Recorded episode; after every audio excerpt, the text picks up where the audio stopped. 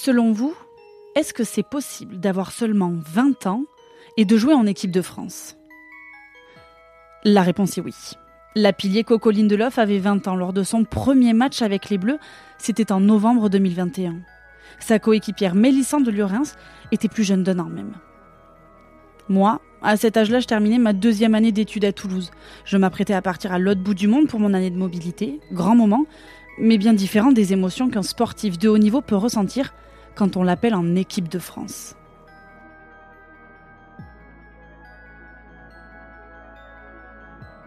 On vous emmène à la rencontre de l'équipe de France de rugby féminin, au plus près des Bleus, en toute intimité. Venez découvrir ces joueuses aux profils différents, mais surtout, venez découvrir les parcours de vie de ces femmes d'aujourd'hui. Moi, c'est Inès Irigoyen, journaliste sportive. Depuis trois ans, j'ai la chance de couvrir chacune des rencontres internationales de l'équipe de France de rugby féminin. Et je vous garantis qu'il y a beaucoup de choses à dire sur cette équipe. Et j'ai hâte de vous faire plonger dans l'univers 15 de France. Allez, c'est parti.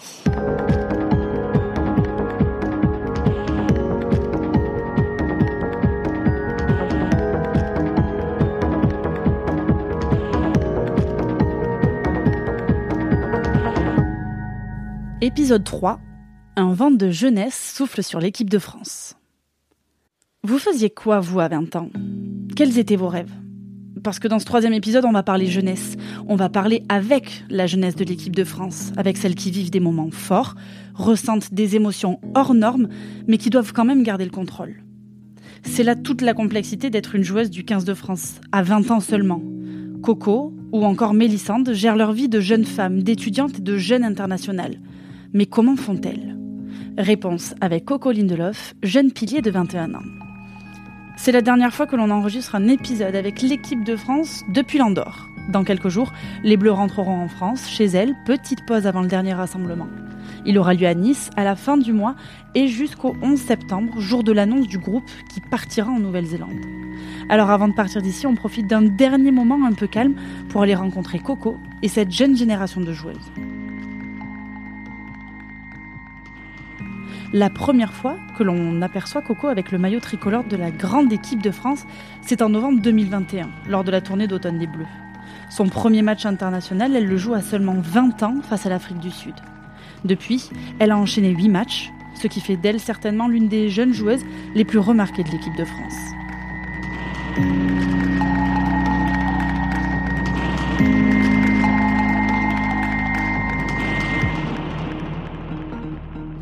Thème 1 L'éclosion des jeunes. Bonjour Coco. Bonjour. Est-ce que pour toi cette description elle est ok? Est-ce que tu veux rajouter quelque chose ou pas? Euh, ben, Pour le moment, je me sens encore euh, toute jeune, euh, toute nouvelle. que ça soit deux ou huit, je pense pas sur le nombre de sélections qui fasse la différence, mais plus le nombre de temps qu'on passe avec ce groupe. Super, c'est rajouté. Alors, on a une petite tradition entre guillemets dans ce podcast, c'est que la première question que je pose euh, à toute euh, personne qui est interviewée, c'est exactement la même. Elle est assez simple, euh, c'est de savoir si je te parle de notion d'équipe, qu'est-ce que ça évoque pour toi? Pour moi, la notion d'équipe, c'est ne faire qu'un.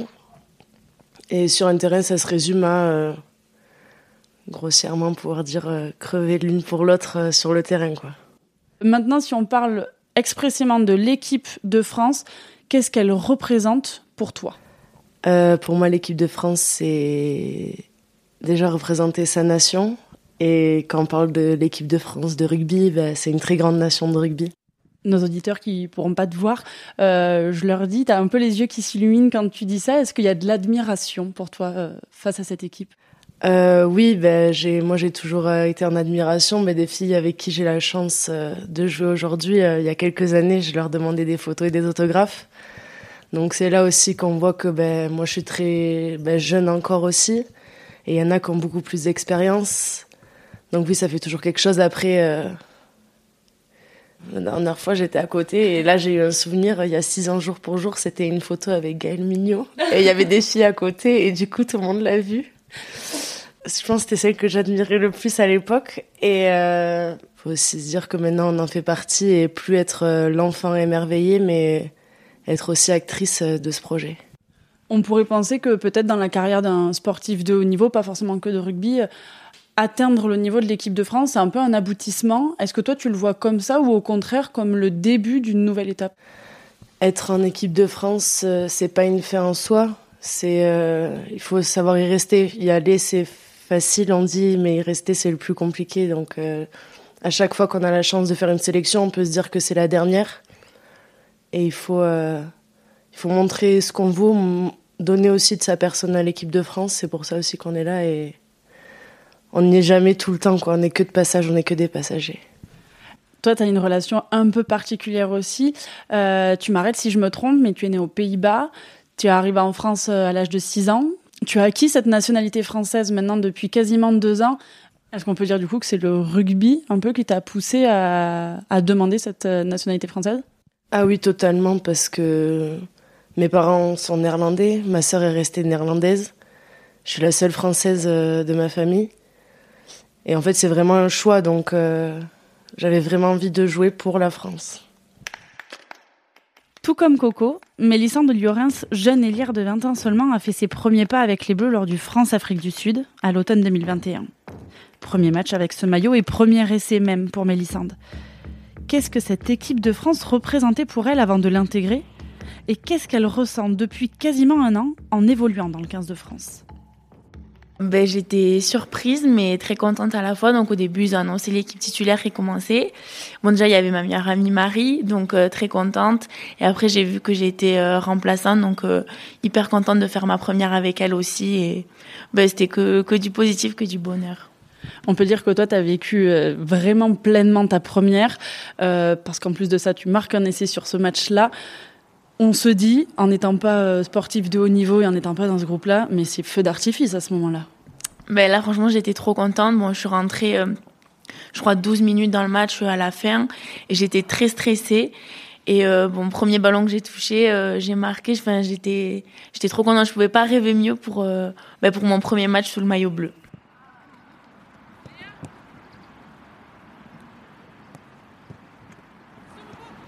Est-ce que tu peux nous raconter le premier entraînement que tu as fait avec la grande équipe de France? Ben, C'était en août dernier, c'était il y a un an. Coco Lindelof, pilier de l'équipe de France.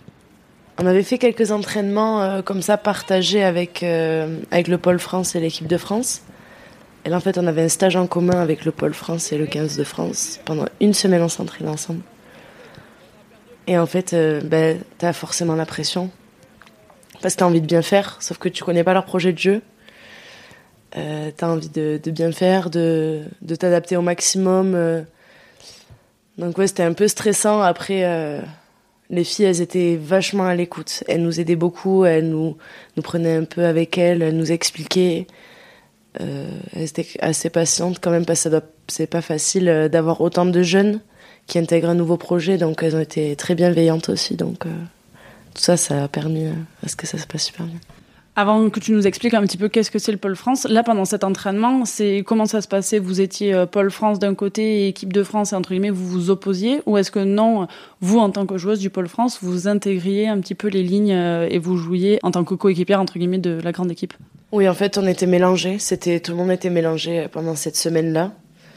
Le pôle France, c'est une structure de haut niveau qui est mise en place quand on rentre en senior, donc quand on passe les 18 ans. Il n'y a pas vraiment une, tranche d'âge, c'est généralement entre 18 et 20, 21 ans. en fait, c'est une structure qui permet de continuer à s'entraîner euh, à haut niveau avec euh, entre 25 et 30 filles euh, de toute la France qui sont donc sélectionnées. Et c'est des rassemblements une semaine, toutes les six semaines, 5-6 semaines sur l'année. Mais c'est pas parce qu'on est au Pôle France qu'on va forcément faire l'équipe de France, c'est à côté aussi, c'est beaucoup de, travail individuel quand on rentre en club parce qu'au final, c'est qu'une semaine sur six. Et ouais, c'est beaucoup aussi d'individuel et de, de travail et d'assiduité. Est-ce que tu as trouvé un niveau vraiment différent, justement, en août dernier, euh, quand euh, tu t'es entraîné avec euh, l'équipe de France, entre le niveau qu'on vous demande au Pôle France et, et le niveau de l'équipe de France de rugby? Ah oui, c'est des filles qui ont pour beaucoup des années et des années d'expérience qui savent exactement ce qu'elles font, pourquoi elles le font. Et nous, en fait, euh, on est vraiment au tout début. Euh, et ouais, il y a vraiment un grand écart. Ça va très vite. Est-ce que tu as un exemple qui te revient en tête d'un moment à l'entraînement où tu t'es dit ah ouais c'est quand même au-dessus? Oui, sûrement les mêlées. On a fait une opposition, mais même pas à balles réelles en fait. C'était juste comme ça. Et en fait, je suis ressortie, j'avais des, j'ai eu des courbatures pendant une semaine et je me suis dit, ok, donc, euh, ouais, c'est pas la même quantité de muscles, quoi. C'est, euh, c'est vraiment une étape au-dessus. Comment tu as fait, toi, pour t'intégrer et pour trouver ta place dans ce collectif-là de l'équipe de France? Euh, ben j'ai, je suis surtout en fait restée moi-même. je pense que dans un collectif comme ça, c'est très important parce que on est toutes complètement différentes. Il y en a aucune qui a le même caractère que l'autre. Et en fait, je pense que c'est ça aussi qui fait un peu un groupe. Si chacune on se complète, etc. Si chacune a réussi à être soi-même et que les autres aussi puissent accepter les autres. Enfin, c'est aussi comme ça que ça marche. Et après, bon, je suis assez discrète, on va dire, et c'est surtout elles aussi qui ont fait en sorte qu'on s'intègre bien. Elles ont été hyper bienveillantes euh, en automne dernier euh, pour l'intégration de nous toutes, parce qu'en plus on était nombreuses. Et ça n'a pas dû être facile pour elle non plus, je suppose, d'avoir autant de, nouvelles euh, qui arrivent. Et franchement, euh, on a eu beaucoup de chance euh, d'avoir des grandes comme ça, on va dire. Est-ce que ces grandes-là, est-ce que dans le lien que tu peux avoir avec certaines, est-ce qu'on peut dire qu'elles ont eu le rôle un petit peu de grandes sœurs? Oui, de grandes sœurs ou de... Ouais, sur certains moments à l'entraînement, parfois c'était c'était vraiment, allez, viens, fais comme ça, t'inquiète pas, c'est pas grave, ça arrive de te tromper, donc euh, on se sentait vraiment à l'aise. Tu l'as dit, vous étiez nombreuses à arriver euh, dans ce groupe-là. Est-ce que c'est aussi, euh, entre guillemets, on va dire une petite béquille d'avoir des joueuses avec qui tu as été au Pôle France, que tu connaissais d'avant, dans ton intégration dans ce groupe-là? Oui, c'est sûr, parce que bah, parfois c'est pas facile. Hein. Parfois, bah, les entraînements sont durs et le fait de d'avoir des filles autour qui vivent la même chose, avec qui on peut échanger, discuter. Euh, oui, c'est toujours euh, plus facile. Après, euh, je doute en aucun cas que si j'avais été seule, les filles m'auraient très bien entourée aussi. Allez, j'ai entendu, pareil, j'essaie de déstabiliser un peu, par contre là on va commencer à gainer le bassin Marceau Allez Agathe, reste les bras tendus en l'air. T'as choisi Axel aussi derrière, un coup de puce Allez, ça tourne.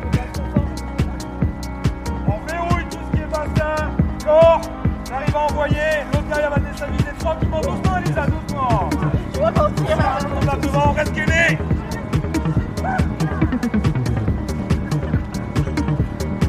Tranquillement maintenant, on essaye tous les bondissants. Le... Thème 2 double projet, étudiante et joueuse internationale.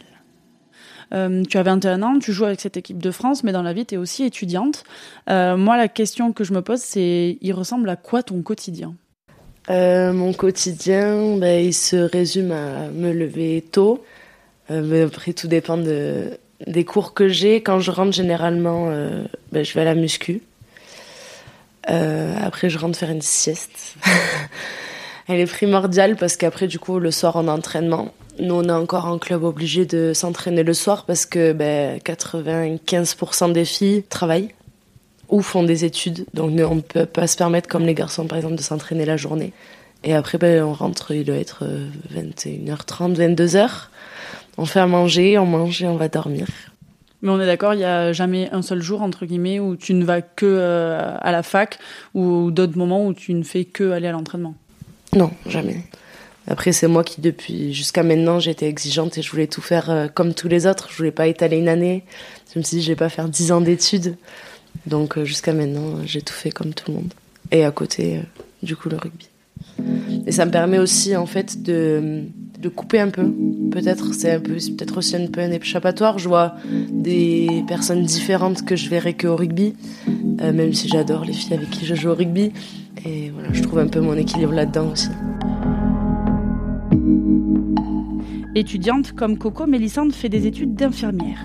Elle a aussi choisi de mener ce double projet en parallèle de sa carrière de joueuse. D'un côté, c'est une chance et d'un autre, c'est aussi beaucoup de travail et beaucoup de sacrifices euh, parce qu'en tant que joueuse et surtout quand on est jeune, ben forcément, euh, ben quand on voit les copains qui font, qui sortent et qui ont un été, euh, ben voilà, à faire la fête et tout ça.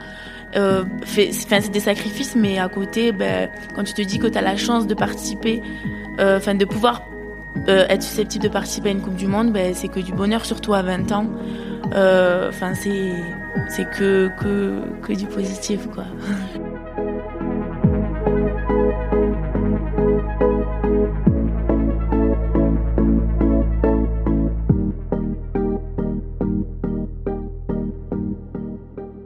Bah, mes parents, ça fait quelques temps quand même qu'ils me disent d'étaler.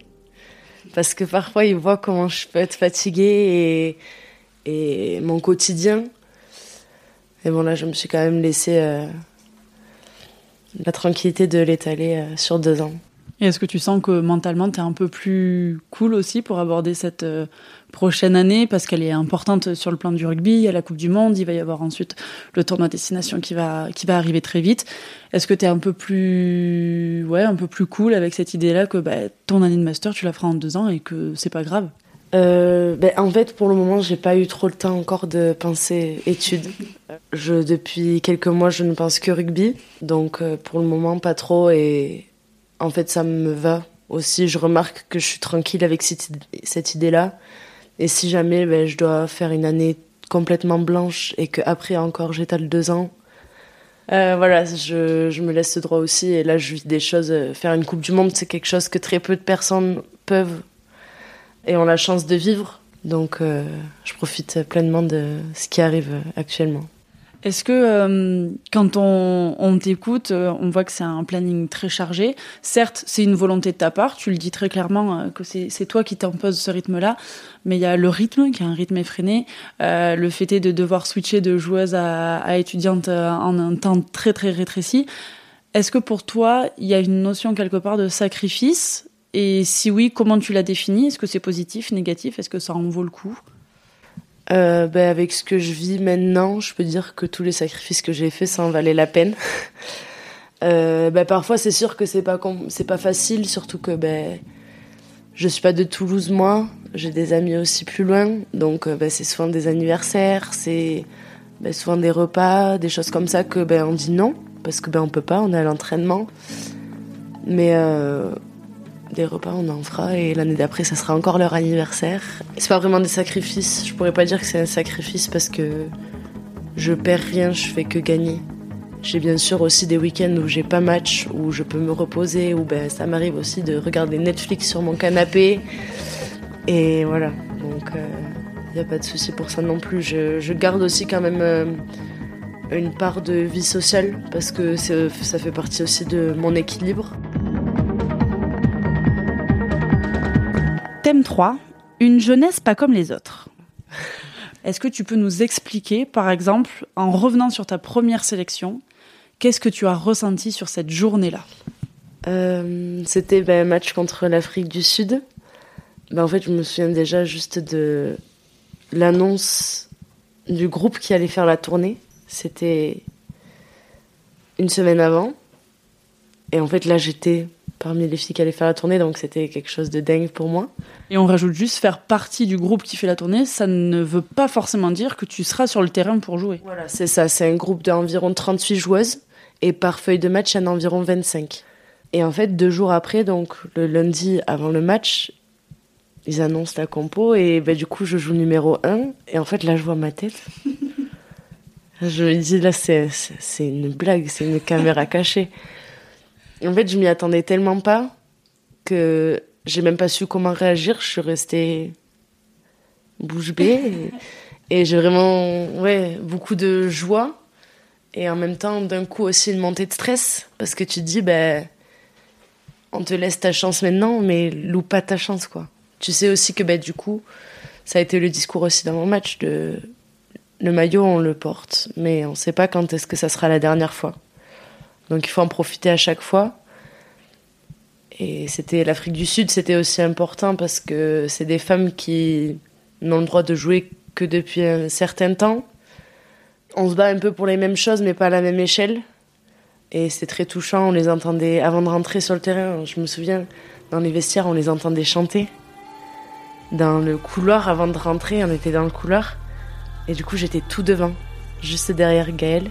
Parce que tu es Numéro 1, oui, voilà, c'est dans l'ordre. Et en fait, là, elle commence à chanter tout doucement sur un rythme. Et ça me mettait le palpitant. Et il y a Gaëlle qui s'est tournée, elle m'a regardée, elle m'a dit Ça va aller. Et en fait, c'était. Moi, j'avais les larmes qui étaient déjà montées. Et en fait, juste le fait qu'elle, elle a, je sais pas, elle a senti, elle s'est retournée, elle m'a dit ça va aller, Coco. J'ai tout laissé. Euh, et ben, du coup, après, il y a eu la première Marseillaise. Enfin, c'était un match très émouvant aussi par le contexte. Après le match, on a, on a fait le tour du stade. Et en fait, voir tout ce public, c'était aussi quelque chose que moi, j'avais jamais vécu. Il y a eu plein de, plein de jolies choses euh, autour de ce match. Il y a eu, euh, après, on a dansé avec l'Afrique du Sud, avec les filles. Donc voilà avant de rentrer sur le terrain, tu as cette vague d'émotions-là, et pourtant, au coup de sifflet euh, euh, du, début du match, euh, tu switches. Est-ce qu'il y a quelque chose qui fait que tu arrives à avoir ce basculement-là? Est-ce que c'est une préparation mentale d'avant? Est-ce que c'est des mots de, personnes qui te reviennent? Comment tu fais vraiment pour basculer? Bah Déjà, après ça, du coup, il y a la Marseillaise qui te permet aussi de te recentrer un peu sur toi. Bon, c'est beaucoup, beaucoup d'émotions aussi, surtout Ouais, voilà, la première, c'était beaucoup d'émotions. Mais euh, après, tu vois aussi l'équipe et en fait, tu as des regards et c'est quelque chose. tu sais pourquoi tu es là. Et après, je pense que la concentration, t'as pas besoin de te préparer pendant 4 heures. En, en, 10 secondes, tu te concentres sur ce que tu as à faire, tu penses à ta première action. Je me rappelle. Euh, Sam Cherou qu'il est venu me voir euh, dans le vestiaire et il m'a dit, il voyait que j'étais stressée, j'avais des larmes qui coulaient dans le vestiaire, tout ça. Et il m'a dit, tu penses juste à ta première mêlée, ta première prise de balle, ton premier lift et ton premier plaquage. Et après, ça va rouler.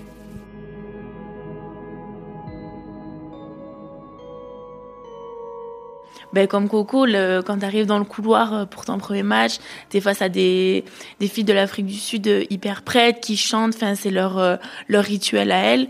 Donc forcément, nous, on n'a jamais vu ça, c'est la première fois, on est là, mais wow, enfin, on a les frissons. Et après, ben, la première Marseillaise, forcément, euh, t'as la petite larme qui coule et Enfin, c'est surtout avant le match, avant qu'il y ait le coup d'envoi.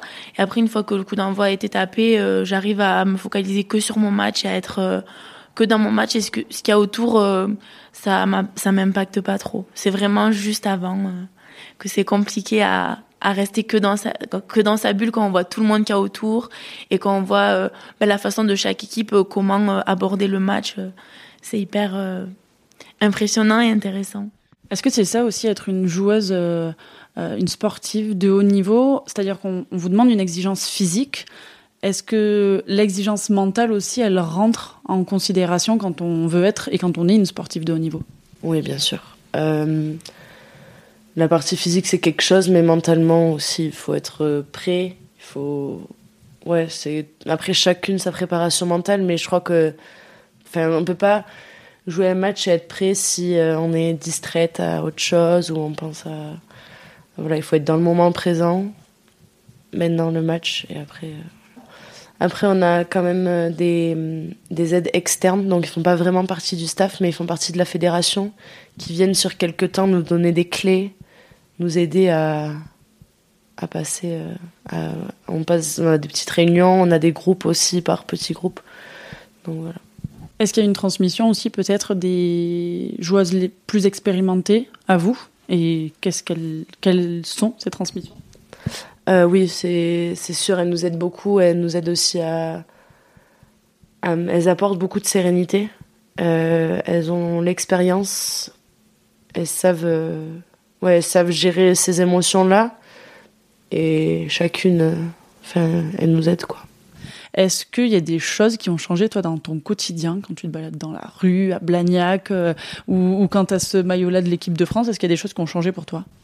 Euh, ben, Quand je me balade dans la rue et à Blagnac, euh, je porte pas la dotation. J'essaye de porter euh, des choses euh, normales. Donc non, pas trop. Après, dans la rue, on nous reconnaît pas. Le rugby féminin, malheureusement, il en est pas où il en est avec les garçons. Donc on n'a pas vraiment de notoriété. Bon, à part pour des filles qui sont très connues, des Marjorie Mayence par exemple, qui se font reconnaître. Mais non, pour moment, j'ai pas du tout ce problème le seul endroit où on me parle de ça, c'est quand je suis dans mon petit village euh, et, euh, et, chez mes parents, avec ma famille. Donc euh, c'est le seul endroit. Et on imagine que là, c'est quand on t'en parle, c'est avec plein de fierté de dire que tu fais partie du village ou même que c'est euh, euh, ben, l'enfant de la famille qui fait partie de l'équipe de France. Oui, bah après le village, c'est là où j'ai commencé le rugby. Donc après, je suis très proche aussi encore de ce village-là, avec le rugby, tout ça, avec les filles qui y a là-bas, les petites. Euh, parmi les supporters qui viennent vous voir euh, euh au stade quand vous êtes avec avec le maillot de l'équipe de France, quel est le lien toi que tu as avec les supporters Il est très récent, très nouveau. pourtant, j'imagine qu'on doit quand même te demander des autographes. la première fois, comment ça s'est passé et comment tu comment tu es vis-à-vis -vis de cette relation là ben, C'était très bizarre parce qu'en fait, on passe de, de rien à tout. Et, j'étais là, mais moi euh, Tu parles à quelqu'un d'autre Tu fais une autographe de moi Et ouais, ben, c'est des fans très proches qui, qui s'intéressent vraiment et on voit que ils sont vraiment là pour nous. Quand on voit qu'à un stade, euh, par exemple à Pau, euh, quand on joue contre les All Blacks, que le stade, 45 minutes après, il est encore plein et que ben ils nous juste ils nous regardent et qu'ils sont juste là pour nous voir, nous parler et qu'on fait tout le tour du stade, ben ouais c'est très beau et on voit vraiment que le, public il est là pour nous quoi.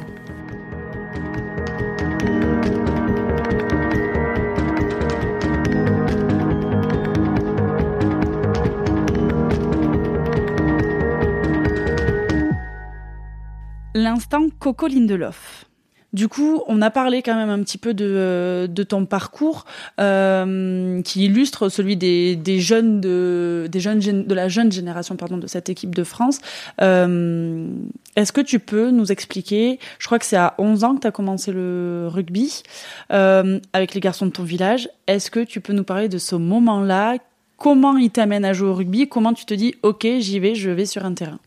Bah, du coup, au début, j'ai pas commencé sur un terrain, j'ai commencé euh, bah, sur le goudron euh, en CM2 à la cour de récré. Et en fait, j'ai toujours été quelqu'un qui, était avec les garçons, qui aimait plutôt les sports, euh, qui était un peu actif dans tous les sens. Et en fait, en rentrant au collège, je vois option rugby. Je dis, mais moi, je veux faire ça et tout. Du coup, j'ai été la, la première fille à m'inscrire à cette section d'entrée en sixième. Et en même temps, je me suis inscrite aussi à Corbière 15, donc mon club de mon village, où du coup tous mes copains jouaient. Et en fait, je suis passée de rien à et la section et le club. Et en fait, euh, ça a été, euh, c'était très fluide. Moi, je mon premier entraînement, je me souviens, le coach allait voir mes parents, il m'a dit, bah en fait, elle reste là, quoi. Elle part plus. Et ça, bah en fait, c'était juste parce qu'il y avait les copains et que je me sentais bien. Du coup, ça veut dire que tu étais la seule fille dans l'équipe? Alors non, quand j'ai commencé euh, à Corbière 15, donc on était deux. Euh, moi et une autre fille avec qui on a fait toute notre école de rugby ensemble et on a été, on est parti en cadette à la SBH aussi. Euh, donc j'étais pas seule et en fait on a commencé, on était deux et à la fin, à 15 ans, dans notre club de village, on était plus de 10. Donc en fait petit à petit on a ramené un peu toutes les filles et il y a la moitié de l'équipe qui c'était des filles donc c'était vraiment un club aussi pour pour laquelle euh, les filles c'était très important et on était vraiment mis en valeur et, et les garçons aussi ça se passait super bien donc euh, voilà. On est d'accord. Avant ça, euh, aux Pays-Bas, le rugby pour toi ça n'existe pas. Enfin du moins c'est c'est pas un sport qui t'attire. Ah ben c'est que je connaissais pas. c'est que mes parents quand j'aurais dit je vais faire du rugby ils m'ont regardé ils m'ont dit quoi? C'était un peu. Après ils ont toujours été d'accord ils après, je voulais faire rugby et boxe. Mon père, il m'a dit, tu choisis. il m'a dit, là, tu vas faire un choix, ma, petite, parce que c'est pas possible. Mais ouais, et quand ils m'ont vu faire, ils ont vu que je m'amusais. Et après, ils m'ont toujours soutenu. Ils m'ont, après, ils m'ont jamais mis la pression. Ils m'ont jamais, ils ont toujours dit d'accord. Bah, du moment que toi, tu te plais et que tout se passe bien, ça va. Donc on est d'accord, là tu nous dis que donc à 11 ans, vraiment tu te mets au rugby avec la section et le club. Donc c'est-à-dire que tu commences à 11 ans. On est dix ans plus tard.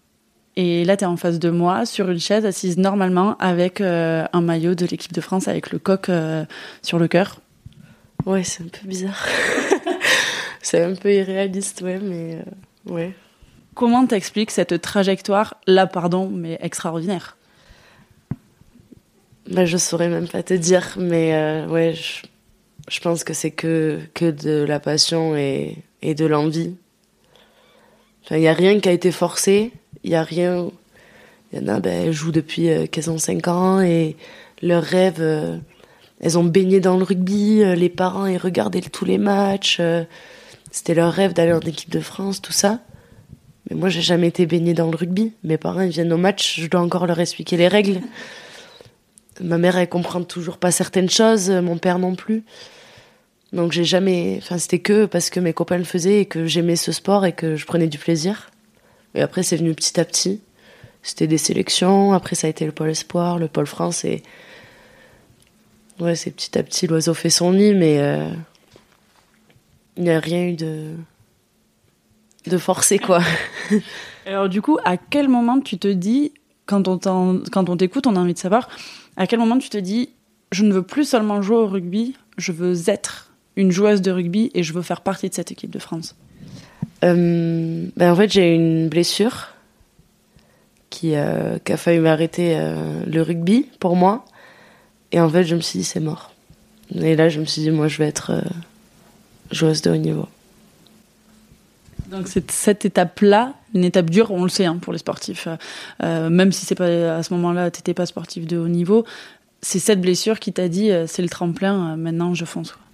Ben en fait, je venais de rentrer au pôle espoir et je savais que pas longtemps après, il allait avoir les sélections pour le pôle France et tout ça. Et enfin, j'ai redoublé d'efforts parce que ben, j'ai commencé à penser à ça à ce moment-là. Est-ce que après, on va dire, en essayant de se remémorer un peu tout ce qu'on s'est dit, est-ce que tu te rends compte de ce que tu es en train de vivre?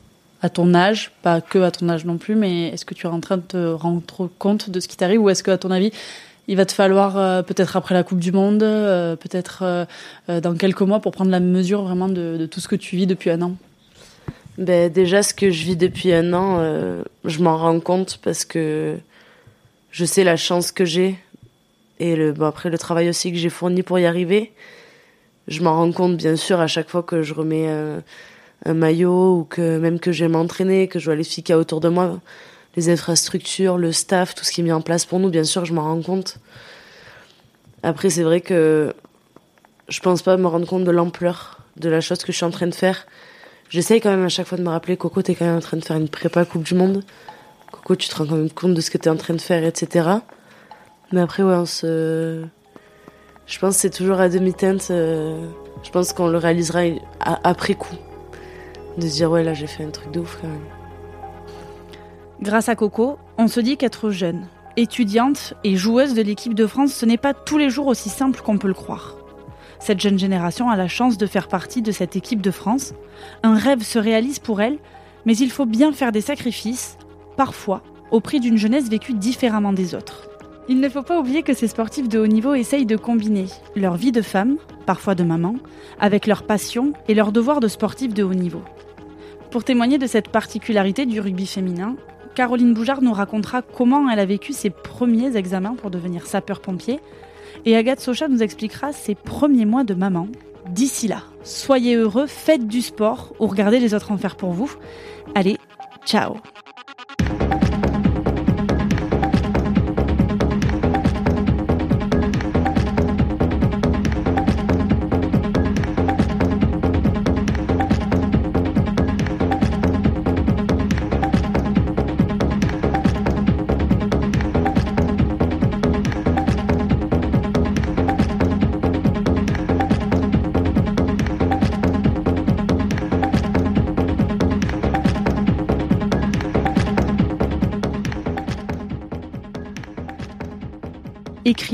incarné par Inès Irigoyen, réalisé par Mathis Grosso, produit par Rochane Novin, Adeline Labbé et coproduit par la Fédération française de rugby. 1, 2, 3